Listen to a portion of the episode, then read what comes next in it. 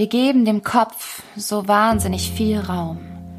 Dabei können wir kaum über Gedanken alleine das bewegen, was es sich lohnen würde, in die Welt zu geben.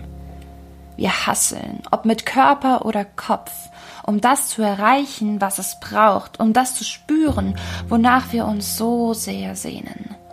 Geraten dadurch in ein gefährliches System, das von nichts spüren und nichts sehen, benutzen den Körper, missachten dabei, dass das, was wir im Außen erschaffen, nur Pflaster sind, die die Wunden nie verblassen lassen. Wir brennen nieder, unbemerkt, erschaffen unser ganz persönliches Chernobyl, wollen aber umgekehrt auf keinen Fall in die Stagnation. Durch noch mehr tun wird das schon. Was wenn nicht? Oder schlimmer noch, das, was war, verloren geht. Wo ist denn dann noch unser Weg? Also wiegen wir uns in der Sicherheit, dass wenigstens eine Sache uns noch bleibt, nämlich unser wahres Ich. Das kennen wir und fürchten nicht, dass dieses vermeintliche Ich bloß das beschreibt, was war, nicht ist. Was uns dadurch verborgen bleibt, ist das Wunder der Weitsicht, die der Vorsicht weicht.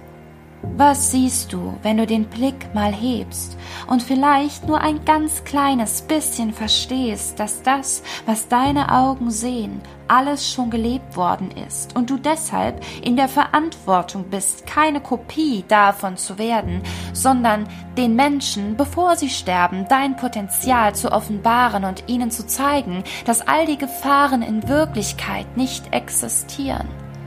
Und während du dabei bist zu eruieren, ob das, was du sagen willst, andere kapieren, verstreichen schon wieder Mengen an Zeit. Und das, was nach Monaten und Jahren bleibt, ist stets das Gefühl von ich bin nicht bereit. Und du hast recht. Du wirst es nie sein.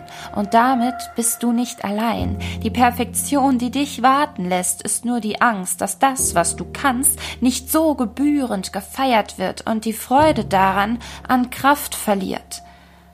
Das Steinchen im Zahnrad lässt sich leicht entfernen, nämlich dann, wenn du bereit bist zu lernen, dass alles, was du dir wünschst, schon ist und du deswegen nicht angewiesen bist auf das, was andere davon halten. Der einzige Weg, dein Potenzial zu entfalten, ist es, es zu tun, weil du es willst, nicht weil du damit die Gelüste eines anderen stillst. Du wirst nicht leer, nur weil du gibst. Im Gegenteil, du wirst es erleben, wie viel Freude es macht, einfach zu geben, dass die Zweifel, etwas zu verlieren, sich automatisch minimieren, weil die Fülle durch Geben erst sichtbar wird, erlebbar und spürbar. Und das ist es wert.